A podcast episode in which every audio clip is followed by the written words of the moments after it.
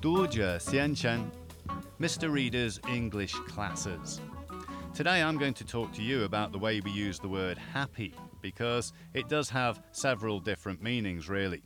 Okay, I'm sure you're all familiar with Cause I'm happy. Yes, I'm happy because I've I've passed all my exams. I'm happy because I've just fallen in love. Yes, beautiful. I'm happy. Well, there are other ways we use the word happy also. Here goes.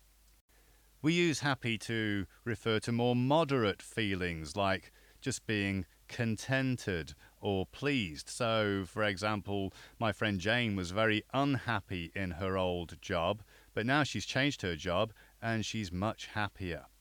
Now, this doesn't mean that Jane is singing and dancing and laughing every day at work. All of her colleagues would think she was crazy. But it just means she's contented. She's found a good job which she enjoys more. Similarly, when she was unhappy in her old job, she wasn't crying every day either. It just meant that she felt the need to change. The word happy is also used by people when they're offering to do you a favour or to help you in some way. People might say, for example, it's okay, I'm, I'm happy to give you a lift to the airport. I don't mind. Or, I'm happy to help you. Again, they're not saying I'm singing and dancing every time I help you, but they're, they're just saying that I'm perfectly okay to do that.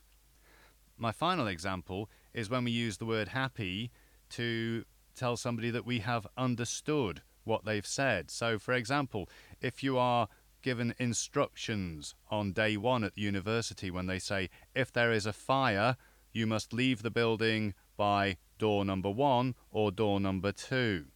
Is everybody happy? What that question is asking is, has everybody understood?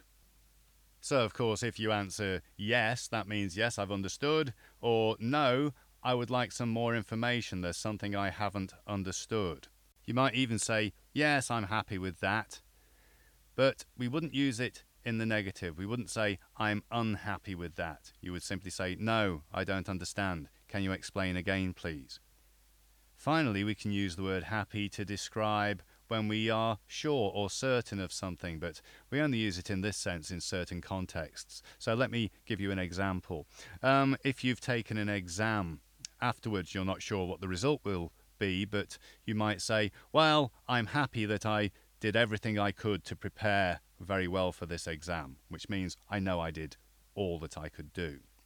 Similarly, after taking the exam, you can say, Well, I'm happy that I, uh, I did my best. This means that I know that I could not have done any better. Right, that's it, Mr. Reader's English class for today.